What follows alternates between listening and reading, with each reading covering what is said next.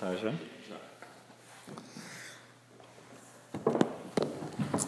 Bom, pessoal, boa noite. Boa noite. Então, estamos aqui hoje para falar sobre o amor, né? Vencer o mundo, vencendo o mundo através do amor. Nós tivemos já um encontro falando sobre a esperança, outro da fé, e hoje encerramos falando do amor. É, o amor é mexe bastante com a gente só de ouvir a palavra amor, né? Porque a gente ouve muito da palavra amor, tá em um monte de música, de poesia, de filmes, de livros, né? Em pichações, é, e ele mexe com a gente, né? Porque acho que o amor talvez seja a palavra aí mais cantada, falada, recitada, buscada. Todos nós reagimos ao amor quando somos amados e também à falta dele quando a gente não é, porque se tem um negócio que eu acho que todo mundo deseja é ser amado, né? Mas é um desafio assim, poder definir o amor. Por quê? É ou explicar o amor, né? O próprio Renato Russo numa música dele, ele fala, né, quem inventou o amor me explica, por favor. E é interessante porque é uma das das últimas músicas que o Renato Russo fez antes de morrer, né? E aí, assim, um cara super inteligente, super um poeta e tal, mas ele, puxa, né, quem inventou o amor me explica, por favor. Então eu não tenho a pretensão de vir explicar o amor. E eu até acho que é muito difícil explicar. eu acho que é muito difícil explicar o amor. Por quê?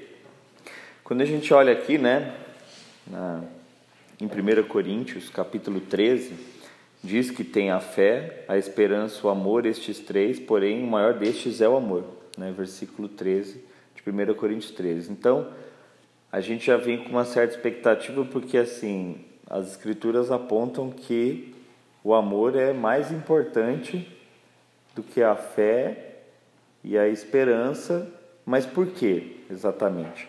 Um pouco antes nesse mesmo capítulo aí, o apóstolo Paulo diz que o amor jamais acaba. Então o amor ele é eterno, ele é infinito. A fé e a esperança, elas vão ter um fim, né? Porque se a gente tem a fé hoje em algo que a gente não vê e espera algo que não definitivamente aconteceu, mas quando a gente tiver a oportunidade de estar face a face com Deus, a gente vai vê-lo e aí a gente também não vai precisar mais esperar estar com Ele. Então, naquele momento, a fé e a esperança cumprem o seu papel e se encerram mas o amor continua. Ele jamais acaba, ele é infinito ele é eterno. Então, eu penso que nós, enquanto ainda estivermos ligados à finitude da carne, né, a gente não vai conseguir explicar e entender plenamente algo que é infinito e eterno. Mas nós temos alguns indicadores né, do que exatamente esse amor promove na vida das pessoas. Então é muito difícil explicar o amor, mas a gente pode ver alguns indícios nas escrituras do que, que ele produz nas nossas vidas. E uma das grandes coisas é, que a gente pode começar a olhar o amor é o Evangelho de João, capítulo 3, versículo 16. Deus amou ao mundo de tal maneira que deu o seu Filho unigênito para que todo que nele crê não pereça, mas tenha vida eterna. Então a gente já vê que o amor move ações de Deus e que, por Deus amar, Ele deu o Filho para que a gente possa viver eternamente. Então, o amor que é eterno é capaz de produzir em nós a eternidade que Deus deseja que a gente tenha, porque por Deus amar, Ele deu para que a gente possa viver eternamente. Então, a gente sabe que esse amor, ele é extremamente importante, como o apóstolo Paulo diz, a gente sabe que é muito difícil compreendê-lo na sua totalidade, porque ele é infinito e eterno e hoje nós estamos ligados ao finito, que é a nossa carne, né? E ele é, é um movedor das ações de Deus. Então eu separei aqui para a gente três histórias onde a gente identifica o amor. E e como de alguma forma ele se manifesta nessas três. Essas três histórias, duas delas, Jesus Cristo, né, o Filho de Deus, viveu e uma delas ele contou. Então a primeira é Evangelho de João, capítulo 8, versículos de 1 a 11. A situação é que uma mulher foi pega em flagrante de adultério. Ela estava tendo uma relação é, sexual com uma outra pessoa que não era o marido dela. E diversas pessoas pegam essa mulher, né? A, a história ali conta que ela estava envolvida apenas por um, por um lençol e levam até onde Jesus estava, né? E Jesus era um mestre judeu, enfim, então as pessoas vão até ele e jogam ali aquela mulher na, na frente dele e diz assim: "E aí, Jesus, essa mulher foi pega em adultério. E a lei diz que a gente deve apedrejá-la. E aí, você o que diz?" E tem um detalhe nessa história, porque diz que Jesus estava agachado no chão escrevendo alguma coisa na terra. E aí eu já vejo uma, uma característica interessante do amor de Jesus por aquela mulher naquela situação. Imagina você sendo pego em flagrante de alguma coisa muito errada e vergonhosa e sendo exposto diante de muitas pessoas. A história diz que Jesus continua agachado, olhando para o chão. Ali eu vejo o amor, um amor que não olhou para aquela mulher, no momento onde o olhar a condenaria. Então, o amor é aquele que muitas vezes evita o olhar que condena Diz que ele continua agachado, os caras insistem na pergunta, ele se levanta e dirige para os acusadores. E diz uma das frases mais célebres de Jesus, né, muito conhecida até por quem não conhece muita coisa de Jesus, que é aquele que não tem pecado que atire a primeira pedra. E a história diz que todos ali, dos mais velhos aos mais novos, foram soltando as pedras e foram embora. E aí depois, naquele momento, quando está somente Jesus e a mulher, ele pergunta para ela, né? Ah, onde estão aí os seus acusadores? E aí ela diz que né, ninguém havia atirado a pedra, havia condenado, e aí ele diz: Eu também não te condeno, vai, não peques mais. Então essa história ela é muito tocante no sentido do amor e essa informação. O amor é aquele que em muitos momentos não olha para a pessoa se olhar significar condenação, vergonha, mais vergonha ainda. Uma outra história que aí Jesus conta, essa está em Lucas, capítulo 15, de 13 a 32, os versículos, que é conhecida como a história do filho pródigo. Conta a história que Jesus, é, ele, ele compartilha essa, essa história, né? Tinha um, um menino, um jovem, que ele vai, morava na casa do seu pai, desfrutava ali da, da relação, enfim, do acolhimento da família, mas ele um dia chega cansado de tudo isso, pede antecipação da herança e vai embora, né?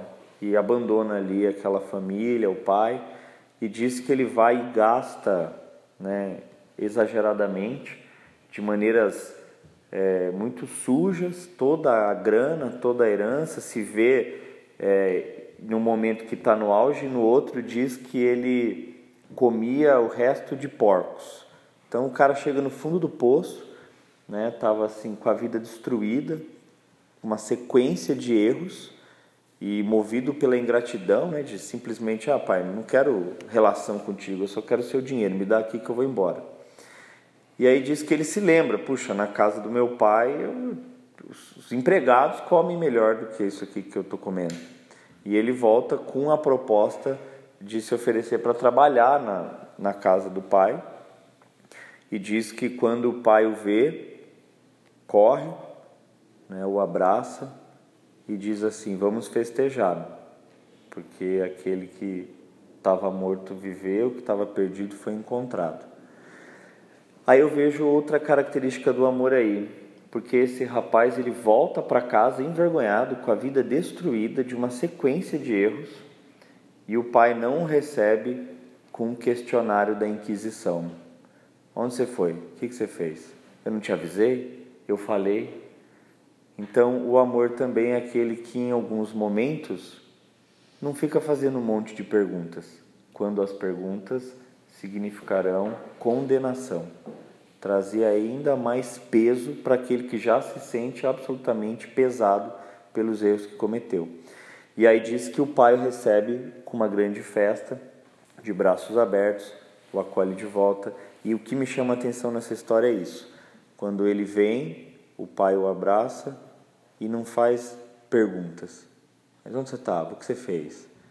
Eu não te falei? Eu não te avisei? Tá vendo? Não, ele simplesmente o recebe de volta. E a terceira história está em Lucas, capítulo 22, versículos 61 e 62. Essa Jesus viveu também e com um dos seus discípulos, o Pedro. Jesus, um pouco antes até dessa situação aqui, diz, é, eles estavam na mesa, né, tomando uma refeição e, e Jesus, esse Pedro diz, olha, eu, não importa o que aconteça, eu sempre estarei contigo e morrerei por você, Jesus. E Jesus sutilmente dá um toque nele, cara, ainda hoje você vai me negar. Você vai dizer que não, você nem me conhece. Ele diz: Não, não farei, não vou fazer isso jamais. E aí a situação caminha, Jesus ele é preso, e aí nesse é, versículo 61 e 62 do capítulo 22 de Lucas, Pedro ele havia mesmo naquela noite em diversas situações negado sequer conhecer Jesus. E diz que nesse momento Jesus que está sendo todo é, injustiçado ali, acusado falsamente, apanhando. É, especificamente nesse momento diz que o olhar de Pedro cruza com o olhar de Jesus Cristo.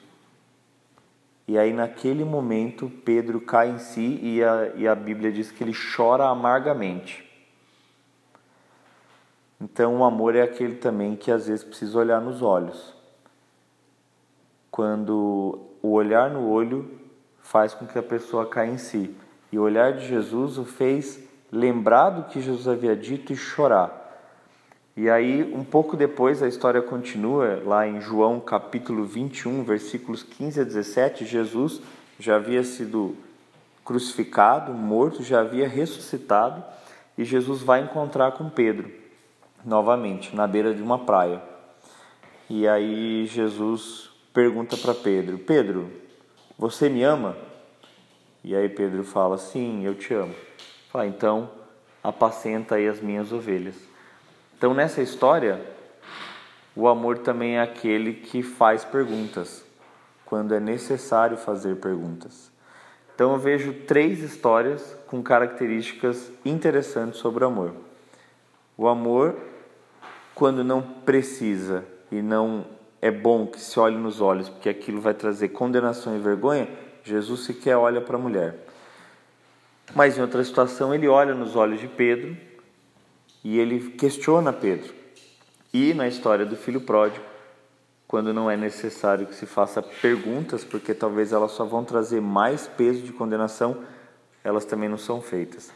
Então a gente vê que o amor ele se faz presente de muitas maneiras. Mas o que essas três histórias têm em comum? Todas elas são acerca de uma nova chance. É isso. Aquele que não olha nos olhos e não condena, aquele que olha nos olhos e não condena, aquele que não faz pergunta e não condena, aquele que faz perguntas, mas também não condena. Para mim, o amor ele está altamente ligado a uma nova chance. O amor é aquele que permite que a gente tenha uma nova chance.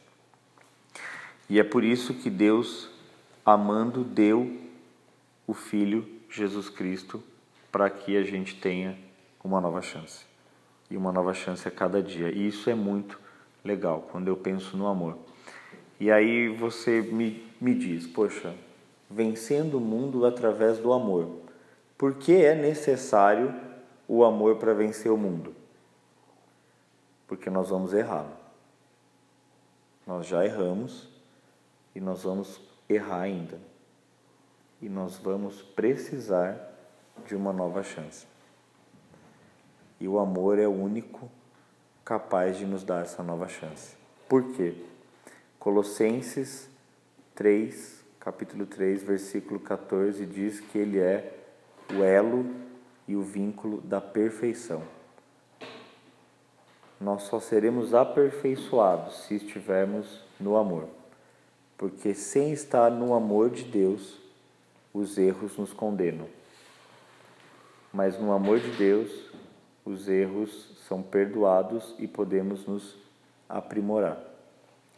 E 1 Pedro, capítulo 4, versículo 8, eu acredito que resume muito bem o que eu estou dizendo. Acima de tudo, porém, tende amor intenso uns para com os outros, porque o amor cobre multidão de pecados. Então é uma seria uma pretensão muito arrogante definir ou explicar o amor, porque ele é eterno, infinito, e nós estamos ainda limitados à finitude e à morte do nosso corpo. Né? Mas nós podemos ver que o amor se de diversas maneiras se expressa em diversas histórias e nós podemos pensar nas nossas vidas também momentos onde não queríamos que ninguém olhasse para nós, né? que um olhar só seria o suficiente para trazer um, um peso gigante de condenação. Em outros, a gente está se sentindo tão mal, tão sozinho, tão perdido, que tudo que a gente queria era um, era um olhar. Um olhar nos olhos que pudesse trazer para nós uma conexão com uma outra pessoa. Em outros, a gente não queria ter nenhum tipo de questionário inquisição para ser recebido. A gente só precisava que alguém nos acolhesse. Em outros, a gente precisava sim ser confrontado com perguntas. Então, o amor, por que, que ele tudo sofre, tudo crê, tudo espera, tudo suporta? Não é porque ele é bobo, porque ele é tolo, porque ah, eu tava, ah, ele ama, então ele não faz nada, né? Não, é porque ele é o movedor de Deus para a nova chance. Então, por que, que ele tudo sofre, do que tudo espera, tudo suporta? Porque ele é maior do que o pecado, ele cobre o pecado. Ele é o elo e o vínculo da perfeição, e o que é imperfeito diante do amor se rende, porque o amor é perfeito, o amor é eterno, o amor move o Deus Criador. Então, ele tudo sofre, tudo crê, tudo espera, tudo suporta e jamais acaba para nos dar essa nova chance. E não porque isso ele é bobo, ele, ah, ele deixa quieto. Não, ele perdoa. Ele não imputa a condenação. Então, eu queria que a gente pudesse trazer na memória das nossas vidas hoje é, qual seria a forma que nós, que nós precisamos sentir esse amor hoje? Será que nós precisamos de alguém que simplesmente nos acolha ou não? Será que nós estamos precisando ser confrontados? Será que nós estamos precisando olhar nos olhos de alguém? Será que nós estamos precisando acolher alguém? O ponto é que o amor ele é maior do que o erro. Ele é maior do que a imperfeição do pecado. E ele nos traz a possibilidade de seguir para a eternidade, porque ele é eterno. Então, que nós possamos pensar é, quem são aqueles a quem a gente precisa amar e o quão necessitados do amor de Deus e uns dos outros nós somos. E eu creio que esse é um desafio. No mundo hoje, onde a gente vê tanto discurso de ódio, o amor ele vem e não é que ele simplesmente faz uma vista grossa ao erro, mas por ser maior que o erro, ele dá a oportunidade do recomeço, ele dá a oportunidade de uma nova chance. E precisaremos desse amor todos os dias, porque iremos errar. e precisaremos de uma nova chance. Se estamos aqui hoje é porque muitas novas chances já nos foram dadas e que Deus continue nos amando para as novas chances que ainda precisaremos ter. Então, concluindo, eu penso que é isso. Precisamos do amor para vencer o mundo, porque nós cometeremos erros nesse mundo, pessoas que nós amamos cometerão erros com a gente, e tanto quanto precisamos do amor de Deus para conosco, precisamos dar esse amor também para os outros. A chance de um recomeço. E agora, se vocês quiserem contrapor, enfim, completar, trazer alguma história onde você se sentiu amado ou não se sentiu amado, sim, estamos abertos aí para poder compartilhar agora uns com os outros, bater um papo sobre esse amor que vence o mundo.